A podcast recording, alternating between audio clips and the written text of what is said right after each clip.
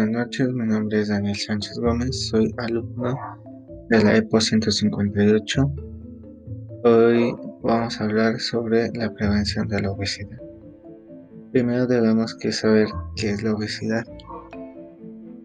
La obesidad es una enfermedad crónica tratable que aparece cuando existe un exceso de tejido adiposo en el cuerpo. Eso significa grasa los especialistas advierten de que sus efectos más negativos se producen porque actúa como un agente que acentúa y graba en corto plazo, de forma muy evidente patologías graves como la diabetes, la hipertensión, las complicaciones cardiovasculares e incluso algunos tipos de cáncer como los gastrointestinales. La obesidad es una enfermedad crónica porque en una vez que los mecanismos se estropean cuando uno acumula grasa en exceso, realmente no se curan, siempre hay que estar vigilando. Es decir, que una persona, por la razón que sea, se ha puesto obesa, ha partido el control de los millones de mecanismos que le van a regular por dentro del cuerpo. Cuando eso se pierde, no se va a regular, siempre hay que estar detrás vigilando para que ese peso vuelva, por tanto, la obesidad es una enfermedad crónica. En la actualidad, alrededor del 22% de la población adulta y aproximadamente el 17% de los niños españoles tienen obesidad. Los profesionales de la salud suelen utilizar el índice de masa corporal para determinar si es sobrepeso entre 25 o 30 u obesidad a partir de 30. Sin embargo, hoy en día hay ciertas controversias sobre si este índice es adecuado y muchos de ellos consideran que está obsoleto. Las causas de la obesidad son múltiples, además de una mala alimentación o la falta de ejercicio físico. También existen factores genéticos y organismos que inducen su aparición. También pueden influir los factores socioeconómicos. En algunos países desarrollados, la frecuencia de la obesidad es más del doble entre las mujeres de nivel socioeconómico bajo entre los niveles más altos. Otros aspectos que hay que tener en cuenta son la existencia de enfermedades que puede provocar favorecer que la obesidad se manifieste. Además, algunos tratamientos farmacológicos, la falta de sueño o dejar de fumar también son factores de riesgo de la obesidad. Por último, el estrés o etapas como la menopausia o después de dar a luz puede considerar con un aumento de peso o si no se trata puede acabar provocando obesidad. Síntomas la acumulación del exceso de grasa debajo del diafragma en la pared torácica puede ejercer presión en los pulmones, provocando dificultad para respirar o ahogo, incluso con un esfuerzo mínimo. La dificultad en la respiración puede interferir gravemente en el sueño, provocando la parada momentánea de la respiración, conocida como apnea del sueño, lo que causa somnolencia durante el día y otras complicaciones. La obesidad puede causar varios problemas ortopédicos, incluyendo dolor de la zona inferior de la espalda, lumbalgia y agravamiento de los atrocis, especialmente en, en las caderas, rodillas y tobillos.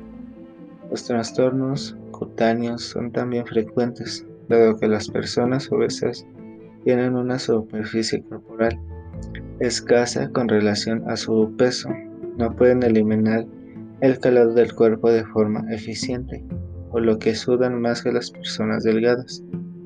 Del mismo modo, es frecuente la tumefacción de los pies y los tobillos, causada por la acumulación en este nivel de pequeñas a moderadas cantidades de líquidos. Prevención. La obesidad es una enfermedad crónica que tiene un gran impacto en la cantidad de vida del paciente y es, una, y es un factor de riesgo de múltiples enfermedades. Según los, los especialistas, La prevención después de la infancia es imprescindible para reducir las cifras de esta pandemia. La prevención de la obesidad debe incluir un cambio de hábitos en alimentación y actividad física. La alimentación, comer bien es uno de los pilares principales para evitar la obesidad. Entre los errores que se cometen, más frecuente está seguir una dieta tal como señala Susana Nereo. Hay que evitar estar internamente a dieta, porque el efecto yo-yo al final siempre acaba en obesidad. La mayor manera de acabar gordo es ponerse a dieta a destiempo, mal aconsejado y sin tener claro qué quieres cambiar en tu vida, advirtió la especialista. ¿Cómo debe ser nuestra alimentación? El punto de partida hacia el éxito es cambiar los hábitos de alimentación y adquirir una rutina alimentaria saludable en la que sea partícipes, es decir, el paciente tiene que ser activo, conocer bien los grupos de alimentos y hacer una ingesta calórica adecuada a la cantidad de ejercicio que realice a lo largo del día. Seguir este patrón de alimentación es la única posibilidad de prevenir la obesidad y en caso de adelgazar. Mantener la pérdida de peso en el tiempo. Ejercicio físico. La, prescripción de actividad física debe ser la adecuada y bien ajustada a cada sujeto, ya que si no se está guiada, podemos caer en el error de no llegar a los umbrales de ejercicios necesarios para evitar la obesidad del ejercicio físico. Debe combinar los ejercicios de fuerza con el trabajo cardiovascular ya que el mejor la fuerza también lo hará la capacidad de moverse, aumentará la motivación y la adherencia a ese programa tanto de ejercicio como de nutrición. diagnóstico.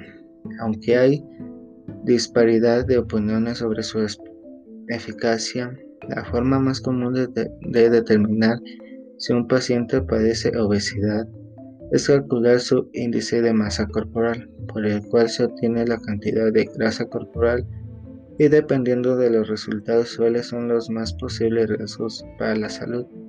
A partir de esto, el especialista podrá determinar si ha producido algún daño colateral en el resto del organismo o, o diagnosticarlo para su tratamiento. Tratamientos. El abordaje de la obesidad debe hacerse de forma multidisciplinar, incluyendo una buena alimentación, la partida de ejercicio físico, el apoyo psicológico y el tratamiento farmacológico. En la alimentación, el primer paso es cambiar los hábitos de alimentación. Las personas con obesidad tienen que comer de forma más saludable, reducir la ingestión calórica y adecuarla al gesto que hacen. Los especialistas recomiendan ponerse en manos de un especialista para que les ayude a aprender de nuevo a comer, ser capaces de distinguir los distintos tipos de alimentos y en cada medida son necesarios en cada una de las comidas del día. ejercicio físico, desentarismo Está asociado con la obesidad junto con los cambios en el plan de alimentación de obesos. Tienen que ponerse en movimiento y buscar una profesional que les ayude a diseñar un plan de, un plan de ejercicios que se acepte a sus necesidades y características. El plan guiado que deben seguir debe combinar ejercicios de fuerza con ejercicios de trabajo cardiovascular, apoyo psicológico, Ayudar a un psicólogo puede ayudar a conseguir el objetivo de superar esta enfermedad crónica. Por un lado, les ayudará a lidiar con la ansiedad que va ligada a la mayoría de los casos a la obesidad. Por otro, el tratamiento psicológico es crucial para ayudarle a afrontar la enfermedad y conseguir los objetivos de pérdida de peso. Tratamientos farmacológicos. Tratamiento, tratamiento farmacológico irá entre dos líneas. Para empezar, el paciente tendrá que tratar las comorbilidades asociadas a la obesidad. Si el paciente le duelen las rodillas, habrá que quitarle el dolor. Si tiene, una, si tiene un cáncer, habrá que tratarlo. Y si tiene un reflujo gastroesofágico, una de las consecuencias más frecuentes de la obesidad habrá que mejorarlo a postillo monereo. Una vez tratado estos otros problemas, los especialistas pautarán el tratamiento adecuado para la obesidad en sí mismo, ya que en muchos casos los cambios de estilo de vida no son suficientes. Podemos captar que la, que la obesidad no solo trata que estemos gordos, que pueda causar un daño en nuestro cuerpo, no también vemos que pueden traer cáncer, enfermedades, problemas entre nuestra respiración, puede que cause un infarto a las personas que estén obesas. Por eso hay que cuidar nuestra alimentación, tener un ejercicio físico adecuado y ir con un especialista que nos ayude a realizar un plan de alimentación. Con eso nos guiará para tener y poder, y poder bajar de peso adecuadamente. Bueno, es todo.